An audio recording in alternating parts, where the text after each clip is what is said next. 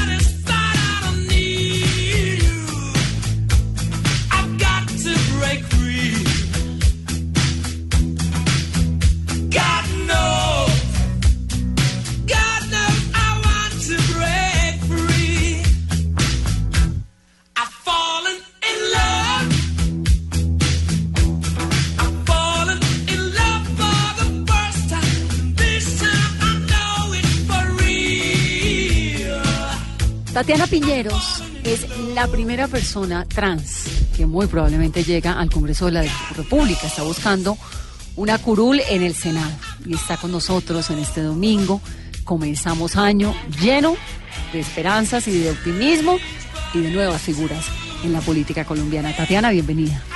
Vanessa, hola, muchísimas gracias, gracias por la invitación y pues un, un saludo a todos quienes nos escuchan en este momento. Bueno, ¿cómo se atrevió? ¿Por qué decidió meterse en el Congreso, en el Senado? Vanessa, eh, en este momento hay una crisis ética, política, moral muy grande que eh, a, a la gente del común la está haciendo mirar hacia otros lados, hacia otros espacios que tradicionalmente no los veíamos, ¿sí? Entonces estábamos todos inmersos en el conflicto eh, político, social, estábamos todos eh, pensando solamente en los temas con la FARC, las tomas guerrilleras, los atentados, ¿cierto? Eh, gracias a ese proceso de desarme, que es algo que pues yo obviamente valoro muchísimo, que tengamos un grupo menos, así no sea la totalidad, pero tenemos un grupo menos, la gente está diciendo, oiga, estos escándalos de corrupción que los medios están sacando ahorita, ¿cómo así el Congreso? Y bueno, yo nunca he votado para el Congreso, dicen muchas personas. Eh, y se están dando cuenta la importancia de un escenario como el Congreso de la República, de donde se legisla, donde beneficia o afecta las medidas que allí se toman, donde se hace el control político al gobierno nacional. Eh, ah, oiga, es indispensable que comencemos a mirar quiénes son los que nos representan allí.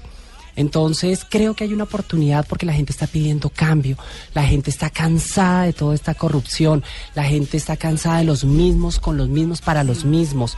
Entonces dije, pues es necesario, de verdad eh, lo hago porque tengo un deber con la vida, que la vida me ha tratado muy bien. Tatiana, ahorita vamos a hablar obviamente de la vida, de cómo llega al Congreso, de cómo hace toda esa transformación sexual, pues que hace parte sin duda de la vida de Tatiana.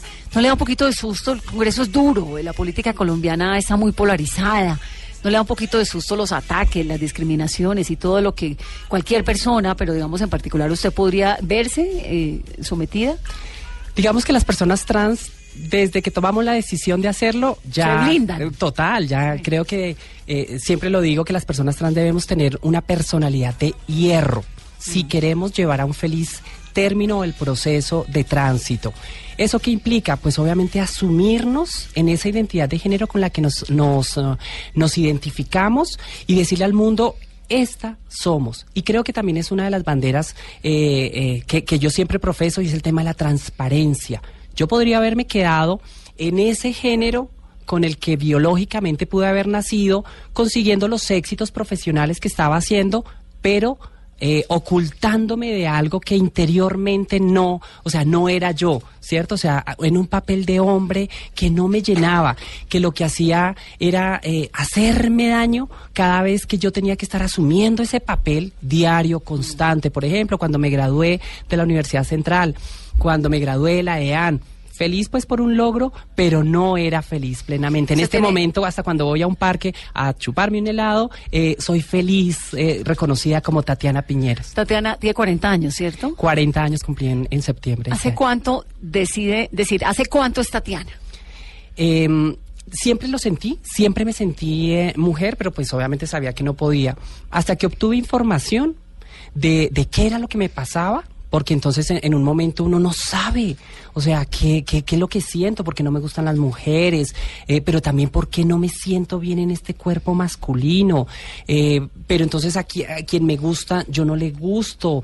Eh, en últimas, entonces como que, entonces, ¿qué- ¿yo qué soy? Cuando ya obtengo información que soy una persona transgénero, y de, de esa gran sombrilla transgénero que hay transformistas, travestis, transexuales, transexuales preoperadas, posoperadas, voy y me ubico y veo que soy una persona Es decir, que comienzo a, obtener información de qué se requiere eh, para poder llegar a, ahora sí a ese tránsito eh, seguro, ¿Y de eso, manera... eso fue hace cuánto tiempo? Eso fue hace eh, cuando tenía más o menos unos 24 años de edad, 22, 24 años que ya se dio tuve información. Cuando ya me pude identificar en esa gran sombrilla de la diversidad sexual, ¿sí? Que era una persona transexual. La transexualidad en este momento todavía sigue apareciendo en el manual de, de- de- de, pues, digamos, de enfermedades porque se requiere que te patologicen para que vean que tú sí tienes una disforia de género, es decir, que tu sexo psicológico no corresponde con tu sexo biológico o anatómico. En ese momento, y para que la gente lo tenga presente, no es para ver si se cura eh, eh, este tema de esta disforia, sino es para los procedimientos necesarios para lograr llegar a ese tránsito Porque en el siempre se sexo. necesitan procedimientos. Se necesitan procedimientos, por ejemplo, la, la terapia de reemplazo hormonal. Entonces, eh, comprimir la, la, la la testosterona, que es la hormona masculina, y comenzar entonces a que el cuerpo obtenga la, los estrógenos, que son las hormonas femeninas. Entonces ya comienzan a cambiarte los temas de la piel, los temas de, de, digamos, la grasa se comienza a reacomodar, donde generalmente, digamos, a las mujeres se les reacomoda en la cadera, eh, la- las características secundarias, todo eso y eso debe ser un proceso difícil, ¿o no? Sobre todo la decisión. Cuando uno ya dice, bueno, esto es lo que soy, es difícil. Es muy difícil, eh, porque obvio eh, hay un tema social muy fuerte, familiar. ¿Qué va a pasar con, contigo cuando, cuando hagas el tránsito? Yo soy contadora pública, tengo experiencias de los 18 años en la administración pública, pero entonces uno pensaba, ¿quién va a contratar entonces a una persona trans si no habían referentes? Para ese entonces no habían referentes que le dijeran a uno, ah, no, es que hay, hay Marcela, Pepito, Juan, nada de eso. Entonces yo decía, ¿quién va a contratar a una contadora trans? Yo no lo he visto, hasta pensaba en Betty la Fea cuando decía, bueno, una contadora de pronto eh, que esté allá debajo de las escaleras haciendo su trabajo. Eh, cuando ya llega ahí uno se asume y dice, esto soy, pues comienza uno a luchar. Creo que lo primero es uno asumirse, que uno no está haciendo daño eh, a nadie. Y entenderse cómo es que es lo, cómo es que es lo que es el cuento. Además eso, le- que- eso, le- eso de entenderse y de asumirse, ¿le pasó a los 24? Eh, sí, sí, más o menos a los 24 cuando ya dije, soy una mujer transexual. Y Listo, antes ¿qué de toca eso, hacer? antes de eso, Tatiana, ¿cómo fue su vida? ¿Cómo era usted chiquito o chiquita, de niño? De niño, porque era niño. Nace Sí. niño, una mujer en el cuerpo de un niño. Una familia de tres hijos. Eh, de tres hijos. eh, bueno, hijos. sí. eh, mis papás, una familia clase media. Soy, estudié en un, en un colegio distrital público aquí en Bogotá, en el Luis Carlos Galán Sarmiento. Mis papás se separaron hace, uy, mm, no sé, hace, cuando tenía como siete años, ¿cierto? De ese primer matrimonio, entonces quedó mi hermano mayor, que me lleva año y medio, y yo, niños, ambos, ambos niños. Eh, ya después del segundo matrimonio es que viene mi tercer hermano, que es como, además de hermano, es como un hijito eh, para mí, pues porque yo ya tenía 13 años cuando llegó él. Es decir, que eh, en, en conclusión serían tres hombres eh, en, en esa familia, pues porque siempre viví con mi mami. Como niño fui un niño juicioso, fui un niño dedicado, sí, bien, eh, buen estudiante. Creo que uno trata de camuflar lo que le pasa así, metiéndose a ser juiciosito, responsable. No era un niño afeminado, no era un niño, eh, como lo llaman muchas veces, botaplumas y eso. Digamos que gracias a eso, pero no estoy excusando o no estoy diciendo que tienen que hacerlo así, es que no sufrí tanto matoneo, ¿sí? Porque era un niño juicioso, dedicado a estudiar. Eh, entonces, afortunadamente también en el colegio había una buena eh, como estrategia de a, a esos niños que son así todos malos, todos que llevan pues como ese liderazgo. Lo Los unían- matoneadores. Los matoneadores, sí.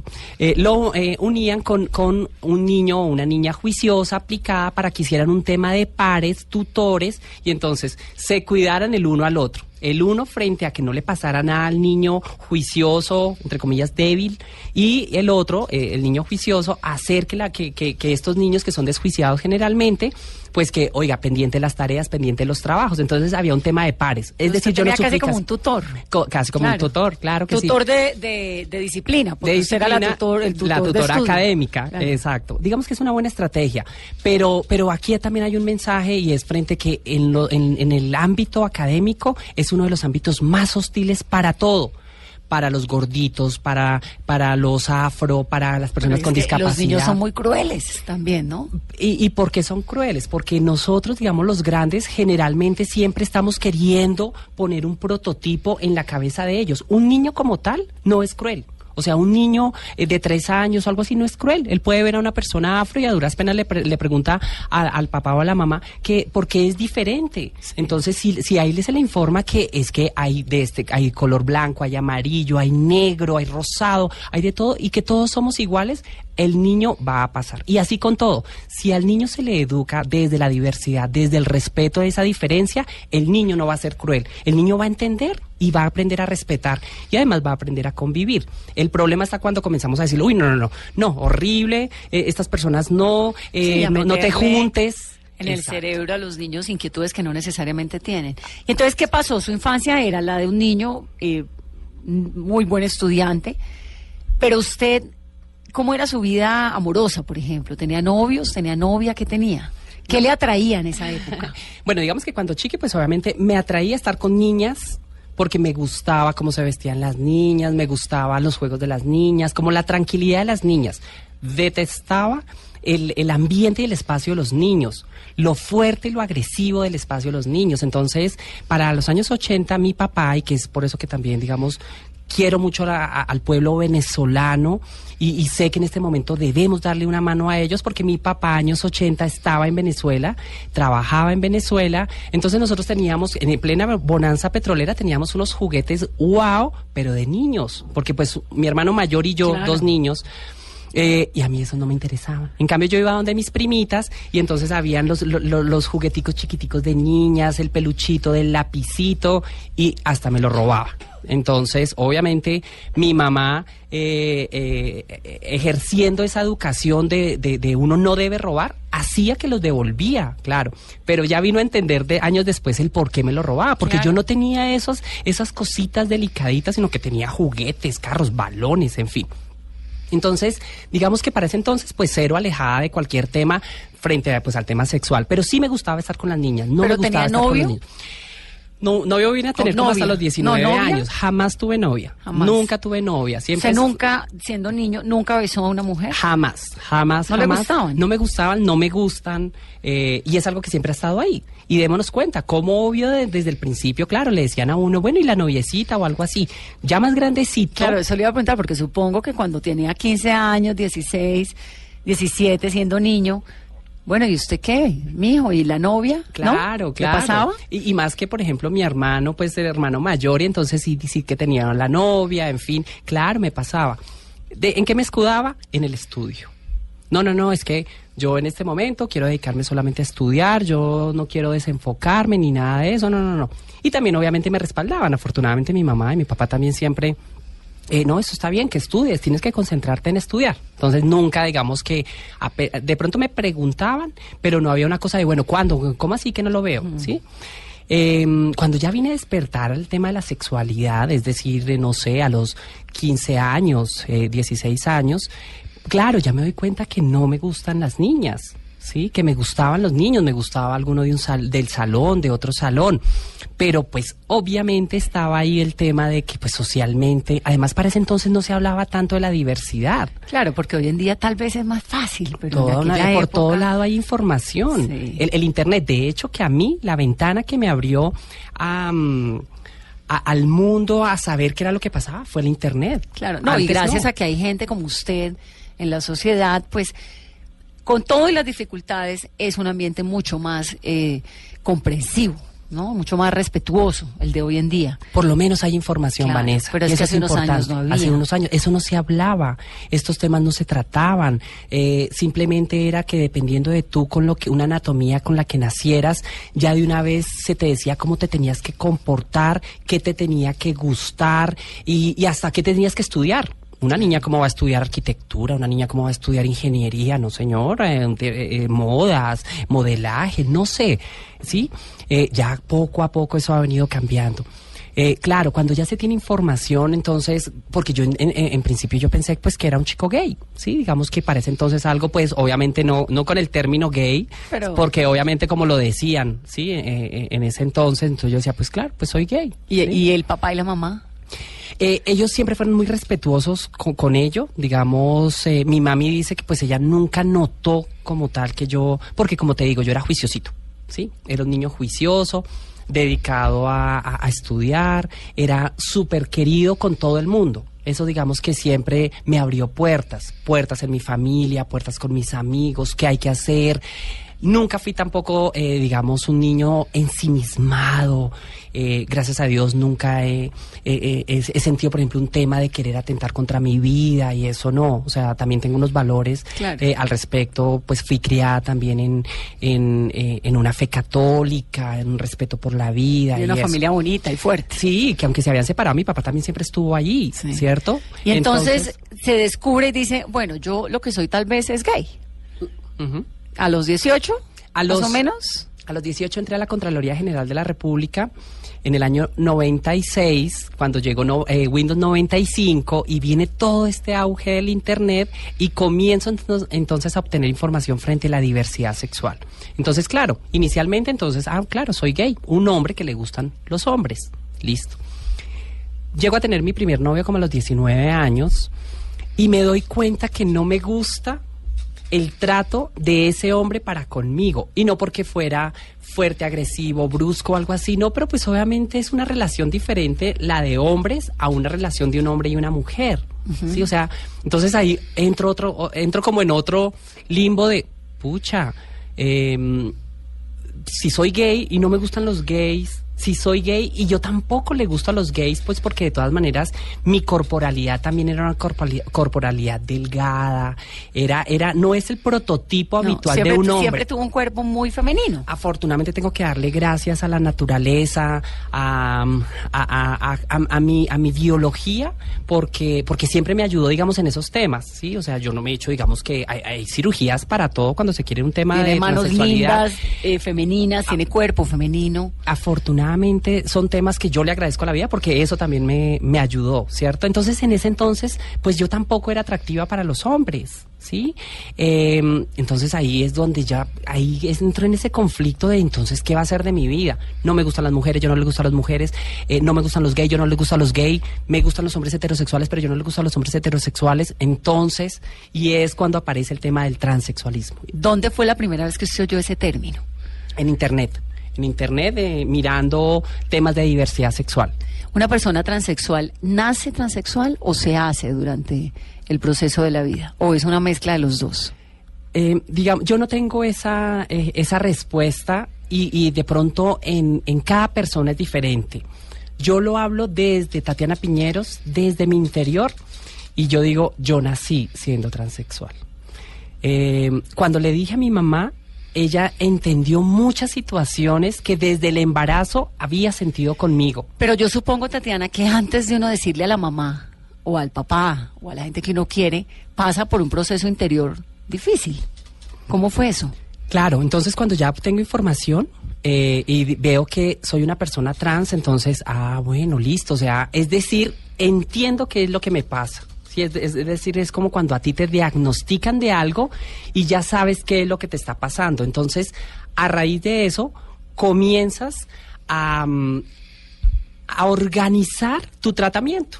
Entonces, eh, es indispensable que, a- que alguien eh, o que algo que, que tú te ubiques para saber qué vas a hacer. Entonces ya, ya comencé a averiguar que eh, lo mío era un tema de disforia de género, que eso se tenía que dictaminar por un eh, psiquiatra, que a raíz de eso se requieren unos temas de, de terapia de reemplazo hormonal, posteriormente unas cirugías, hasta llegar, por ejemplo, a una cirugía de reasignación de sexo, ¿cierto?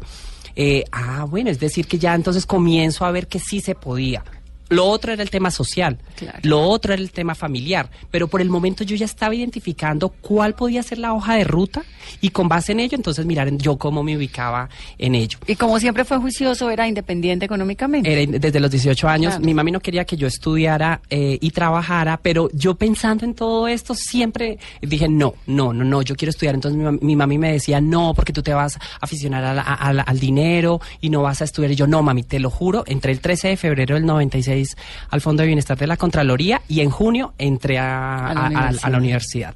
Y nunca perdí un semestre, nunca absolutamente nada, es decir, trabajaba y estudiaba. Yo misma entonces me pagué mi carrera, entonces era independiente en, en esos temas, aportaba a la casa, Claro. ¿cierto? Entonces eso me permitió pues obviamente también ganarme un espacio de respeto, de autoridad en la casa, donde pues obviamente lo que yo decía o lo que yo hacía era considerado y tenía en- tenido en cuenta porque pues siempre mis decisiones eran basadas en, en algo, ¿sí? Eran, eran pensadas, eran analizadas, no eran a la loca. Yo no estoy diciendo pues que yo no rumbeara, que yo no, no, no, no, no, co- como, cualquier joven, pero siempre muy enfocada en que tenía que salir adelante y que marcar la diferencia en lo que hacía. Eh, Y los amigos que tenía cerca. Nada, no sabían. Bueno, había como algún grupito de amigos gay que, que pues entonces habían, hasta para ellos también fue un choque cuando les dije, no, es que yo no soy gay, soy trans y voy a hacer el tránsito, que eso fue como en el año, en el año 2005. Y no tenía pareja.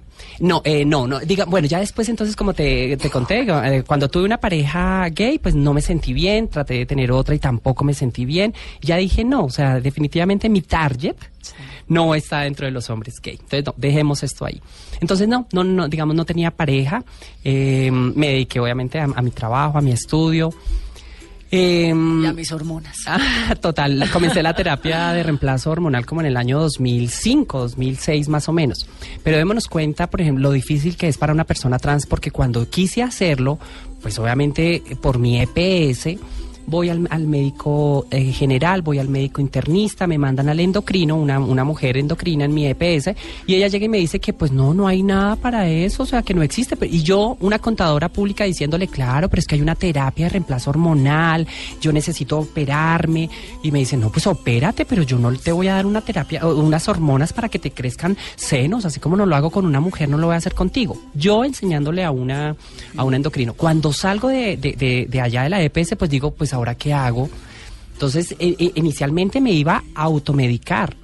¿Cómo? Pues con, con algunas trans de pronto que, que no, digamos, eh, para ese entonces no tenía, digamos, amigas trans, pero eso que de pronto en alguna discoteca o algo así, Sí, sí. le pregunté. Que, termina siendo un asunto de salud pública. ¿no? Totalmente. Y eh, eso, digamos, con la automedicación de hormonas y con las que se practican Cirugías esas cirugías caseras, que, sí, eh, exacto, de garajes con, con cero asepsia y que pues obviamente después sí afectan su vida y para eh, el, el organismo de salud, ahora sí tienen que la vida a esta persona y sale 25 mil veces más caro que si a una persona trans el Estado le reconoce que su identidad de género requiere de unos procedimientos propios para que se haga. Unas hormonas, unas cirugías que no son estéticas. Es decir, yo no quería para ese entonces tener más senos, o sea, tener senos más grandes, quería tener senos. ¿Sí? Entonces, y eso fue vital para yo eh, en este momento construirme y autorreconocerme como mujer. ¿sí? Que, que es en este momento. Y no estoy hablando de tener que, eh, que, estar uno eh, con exhibiéndose y toda esa cosa, nada, como cualquier otra mujer quería tener senos. Entonces, ahí es importante, como tú lo dices, esto se convierte hasta en un problema de salud pública.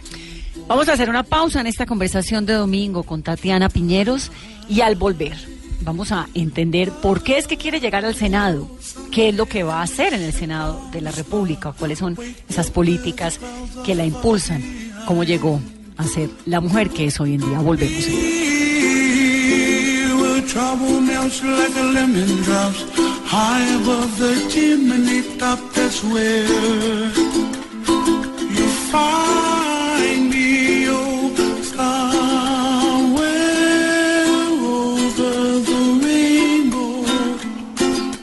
Where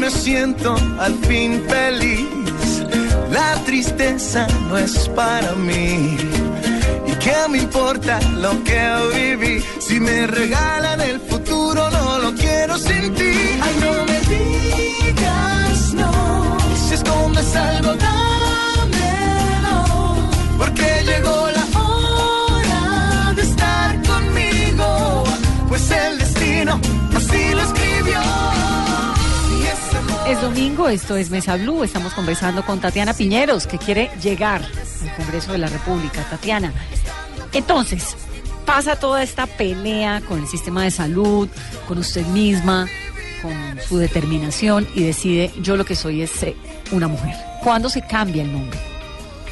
Tomé la decisión en el año 2007. ¿Y por qué Tatiana? Eh, excelente pregunta. Parece Porque entonces no se puso Marta, no sé, Vanessa.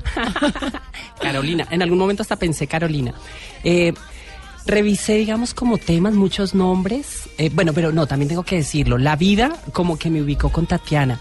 Para alguien que ya estaba saliendo, con quien estaba saliendo antes de hacer el tránsito, eh, eh, él, él como que no sé de dónde, pero sí muy eh, de Tatiana de los Ríos, me decía que tenía unos rasgos a Tatiana de los Ríos, ¿sí? Entonces me, me decía Tati. Cuando yo ya tomo la decisión, digo, bueno, ahora sí, porque obviamente este va a ser el nombre del resto de mi vida.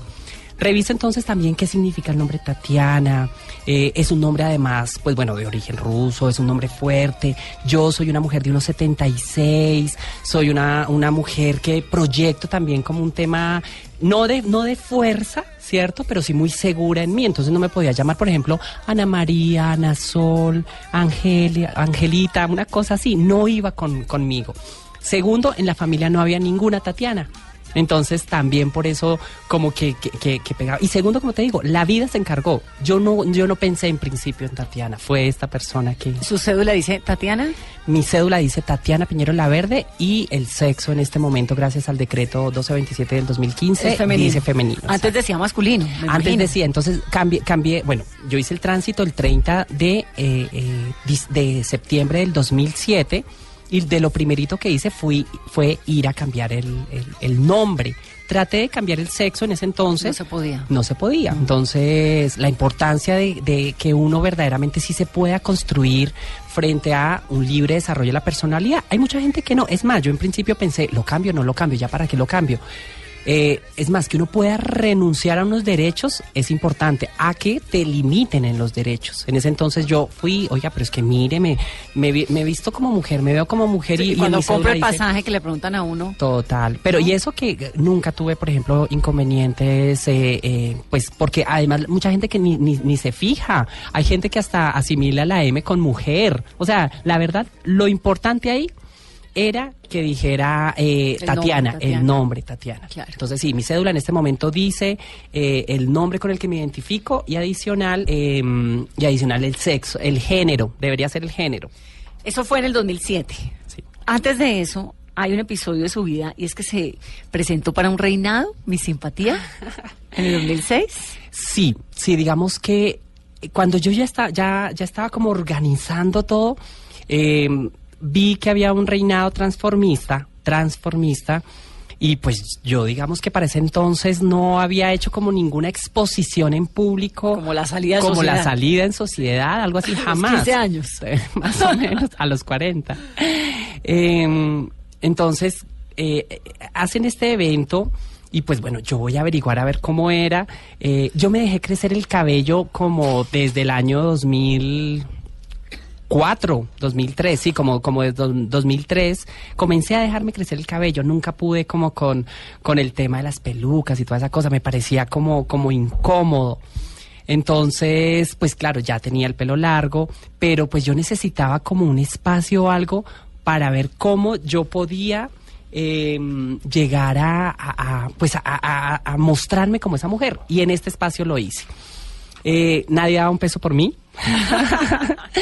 Sobre todo, no lo daban porque, pues, no, no porque no, no, no, no lo hiciera bien como mujer, sino que en el medio transformista se tiene que ser demasiado exagerado. Sí, es como un show muy grande, Exacto, ¿no? es el show. Y Que yo mucha era pestaña, mucho pelo, mucho bulto. total, eh, brillo, maquillaje, todos estos, es- esos temas, y yo no lo era, o sea, era totalmente alejada de eso. Entonces era una mujercita queriendo ahí participar eh, en, en- en- en- en un espacio de transformistas donde, claro, ganaba la que más se movía, la que más eh, se mostrara, la más desenvuelta, y pues yo no, no era.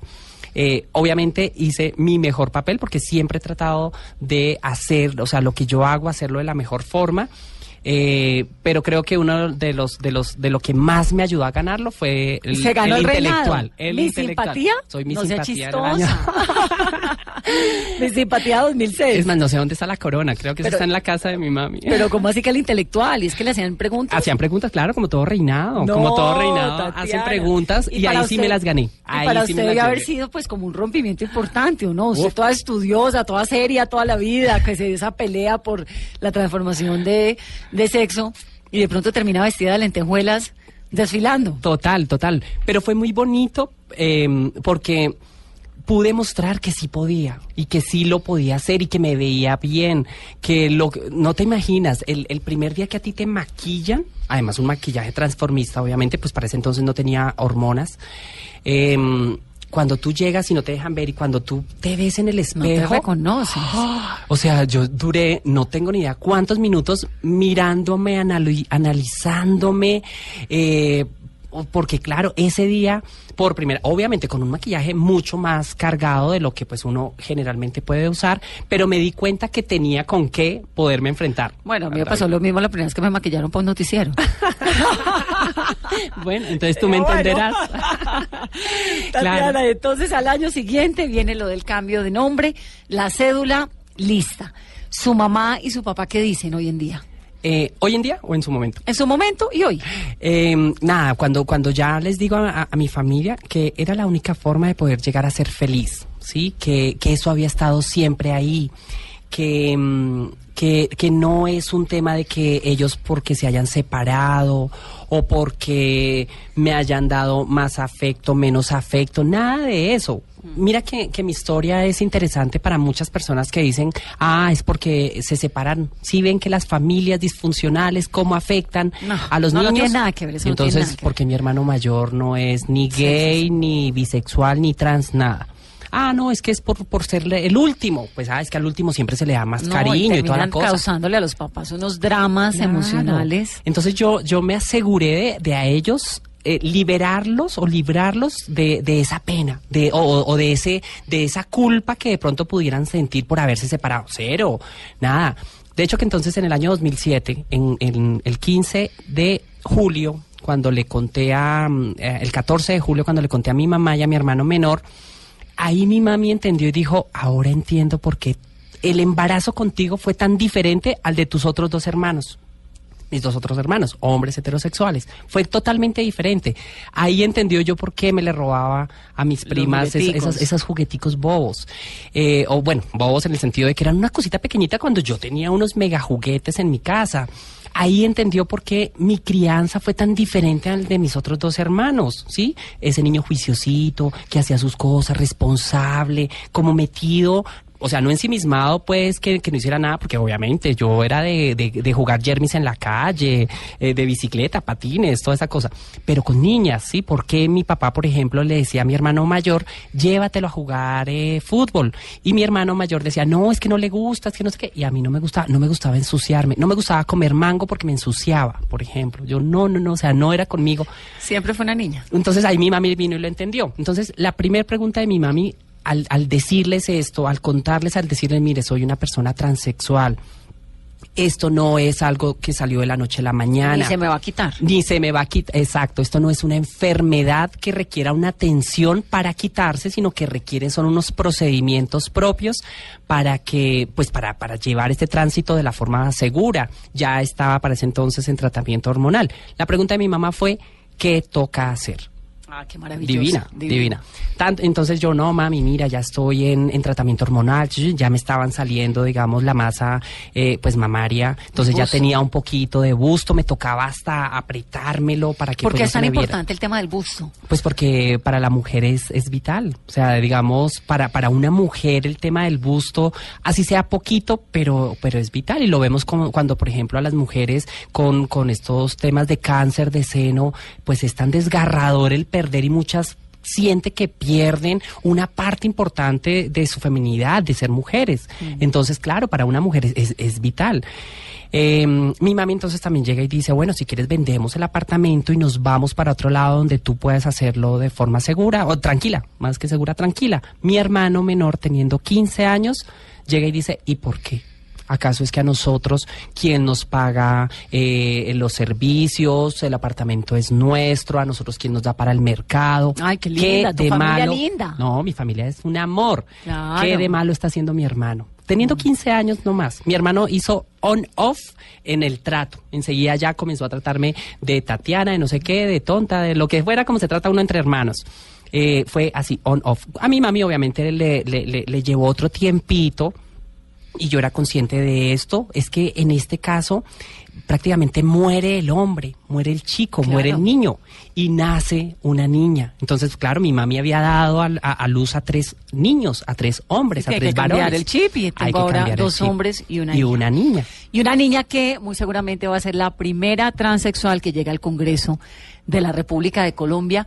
Y eso, Tatiana, es un cambio muy grande para la política nacional, porque es que no ha habido un antecedente como el suyo. ¿Es consciente de eso? Eh, sí, ¿Lo en Colombia, implica? en Colombia no ha habido, ya O sea, afortunadamente esto está abriendo otros- puertas. Claro que sí, ya digamos que en eso he venido cuando pues hice parte del gabinete del alcalde Petro, pues fui directora de del Instituto Distrital de Turismo, directora general, es decir, era la cara la que vendía Bogotá en el mundo y, y, pues obviamente tenía que viajar mucho mostrando qué era Bogotá, que el potencial de Bogotá. ¿Cómo le fue? ¿Se sintió alguna vez discriminada? Jamás, Jamás. jamás, jamás. También jamás. es que es encantadora, ¿no? Eso le ayuda. Tan bella, muchas gracias. Yo creo que antes que nada soy gente y soy ser humano. Y entonces siempre me he preocupado por eso, por eh, no creerme ni más, pero mucho menos, o sea, menos que nadie tampoco. ¿Sí? Pero lo suyo políticamente es la línea del exalcalde Gustavo Petro. Mira, yo no soy una mujer de izquierda, pero no soy una mujer de derecha. Sí, creo que en este momento de la historia eh, estamos llamados a confluir bajo unas políticas que nos permitan a todos eh, eh, hacer parte de una sociedad, a todos y a todas, eh, que nos permitan eh, tener oportunidades que hagan que la gente se sienta reconocida y pueda hacerse. Y no estoy hablando en temas de diversidad y eso, que puedan estudiar, que tengan oportunidades para trabajar, que tengan acceso a una salud de calidad. Eh, esto no puede seguir siendo que ah, eh, unos pocos concentran la riqueza y eh, el grueso de la población tiene que estar mirando a ver cómo sobrevive. Entonces, pero también se necesitan políticas de empleabilidad y emprendimiento efectivas. La gente tiene que saber hacer algo y además poder hacer algo. Nosotros no vamos a vivir de- del tema de subsidios. Entonces, ese tema asistencialista no va conmigo. ¿Cuál es esa política o esas políticas que usted tiene planeada y dice, yo voy a llegar al- al Senado para impulsar esto? ¿Qué quisiera? Primero que todo, eh, una inclusión real, ¿sí? una igualdad real y efectiva que nos permita eh, ver que en el Senado de la República está lo que es Colombia. En el Senado de la República eh, es- debe estar la representación de toda la realidad colombiana. Y por eso es importante que una mujer como Tatiana Piñeros, eh, que aunque soy una mujer trans, soy una profesional, tengo una experiencia en administración pública desde los 18 años, es decir, eh, me, me he recorrido la administración pública desde ser a- a- auxiliar administrativo, técnico, profesional, estar en planta, estar en carrera administrativa. Además, publicista, estuvo en una agencia de publicidad. Estuve en una agencia, gerenciando una agencia de publicidad que me permitió, pues, a- y lo hice además porque allá fue donde hice el tránsito. Entonces yo decía, allá se va a permitir con mayor tranquilidad hacerlo y en efecto me resultó. Eh, vida se ha portado muy bien conmigo. Entonces, en el Congreso de la República, obvio, no voy con unas banderas LGBT específicamente, no. Eh, las personas LGBT no solamente necesitamos políticas, eh, digamos, de diversidad eh, sexual. Las personas LGBT necesitamos, como cualquier otro ciudadano o ciudadana, temas de salud, educación, trabajo digno, condiciones, seguridad. ¿Cierto? Eh, quiero llegar a, trabajar por el tema social, más en este momento en el que Colombia está eh, en un momento de posacuerdo, necesitamos mirar el tema social fuertemente, porque si no, jamás vamos a soñarnos un país reconciliado, un país en paz. Y no estoy hablando solamente de políticas sociales para los miembros de las FARC y demás, no, necesitamos políticas sociales para todo el mundo, para los colombianos que eh, día a día se guerrean eh, el, el mirar a ver cómo consiguen el sustento de sus hijos y que no tienen oportunidades. Pero por eso digo, necesitamos generar capacidades, oportunidades porque eso no se trata de regalarle nada a nadie. La gente tiene que saber que si usted estudia, si usted se prepara, si usted trabaja arduamente, usted va a poder mejorar y, cam- y cambiar sus condiciones de vida y su contexto de vida. Es decir, alguien que, ten- que sea de estrato 1, 2, pero que obviamente cuando se piensa en llegar a una universidad, pues que el Estado le diga, no, usted prepárese para estudiar, usted enfóquese en estudiar, que va a tener un cupo en la, en la universidad. ¿Qué es lo mejor de ser mujer? Oye, creo que el que tú puedas tener esa, esa sensibilidad, explorarla, explotarla y manifestarla es muy lindo. A los hombres no les queda fácil muchas veces eso. Los hombres no, no deben llorar, los hombres no pueden darle un abrazo a otro hombre, no pueden decirle un te amo a otro, a, otro hombre. No, eh, pues les cuesta trabajo decírselo a uno. a- eh, calcula entonces a su, a su papá, darle un beso a su papá, cosas así. A los hombres tienen una carga social de tener que mostrarse como el fuerte. Eh, a uno de mujer se le permite entonces todas estas manifestaciones, pero adicional también cuando uno lleva las riendas, cuando la, mujer se posiciona eh, y, y por ser administradora, por ser organizada, por ser cumplida, por ser honesta, por ser eh, transparente. Eh, creo que ser mujer sobre todo es eso, es el que, el que se te permiten tantas cosas, pero que también, obvio, eh, tiene uno los temas que por ser mujer, entonces tiene toda esa carga frente a que entonces a la mujer se le paga menos, no se le reconoce su capacidad, digamos, intelectual o se le menosprecia, y ni hablar de los temas de violencia contra la mujer, que eso no puede existir. No puede los existir. hombres y las mujeres somos iguales hay particularidades. Un ejemplo, estamos consiguiendo eh, hombres para cargar bultos Bueno, en Corabastos. fuertes. Pues por su anatomía o su contextura física. Pero estamos consiguiendo el ¿Cómo gerente de un banco, O como consiguen mujeres para lactar, pues, ¿no? por ejemplo. Estamos consiguiendo el gerente o la gerente de un banco. Lo mismo. Lo mismo, es que en el cerebro eh, no hay ninguna diferencia. En la preparación sí. Molestan mucho que con las mujeres que para, para conducir y demás, pues es que muchas veces la misma sociedad hace que las mujeres, como no se les permite desde pequeñas estar desarrollando sus capacidades motrices, tírese al suelo, salte, venga, embárrese, todo esto, porque no, la niña tiene que estar puestecita en su sitio, pues eso después viene y afecta hasta para un tema de eso, de conducir. Bueno, de Entonces, veámonos cómo, pero es la misma sociedad, es la misma familia que, que lo hace. Entonces, nada, somos iguales hombres y mujeres. Bueno, pues Tatiana, suerte. Qué dicha que vino. Qué dicha comenzar el año con esa conversación. Ah, no, a ti, Vanessa, muchísimas gracias. Gracias, pues, a, a la mesa y, sobre todo un mensaje para los colombianos, para las colombianas. Vienen unas elecciones eh, que debemos pensárnoslas, que necesitamos recobrar el, el, el poder del pueblo, de la gente, de la diversidad. Y por eso, digamos, Tatiana Piñeros quiere venir a trabajar por una lista decente, por, por decir, los que no hemos tenido voz, necesitamos espacios donde podamos representar a la, a, la pluralidad de lo que es Colombia. Candidata para el Senado de la República este año en las elecciones. Gracias, Tatiana. Ella es Tatiana Piñero, yo soy Vanessa de la Torre. Esto es Mesa Blue. Hoy es domingo. Feliz resto de fin de semana.